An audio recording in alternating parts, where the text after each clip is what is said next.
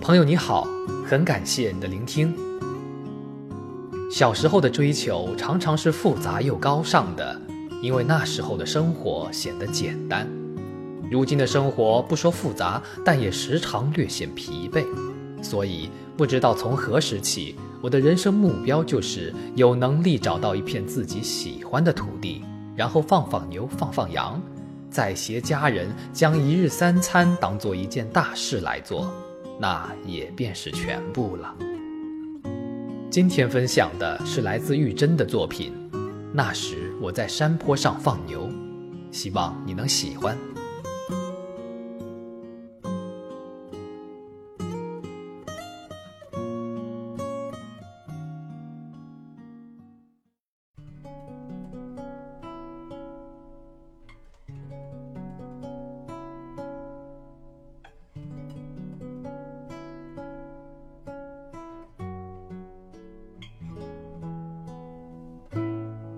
那时，我在山坡上放牛，旷野空茫，自由无边无际。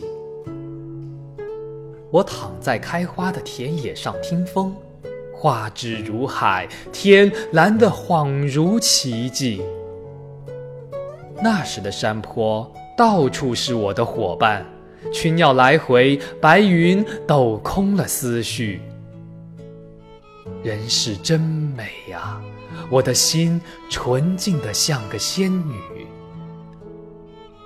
我曾赤着脚越过溪谷，到对面山岗上摘花果。他们在山脚下跳围火舞，伙伴们唱着歌，用火柴燎红干枯的稻草，喂熟红薯、花生和芋头。我抱着云浮山的野果从山顶跑下来，活泼的辫子在风中飞舞，我简直快乐的要尖叫起来。我想，一生要是总这样就好了。我不知道一生能有多少这样的自由。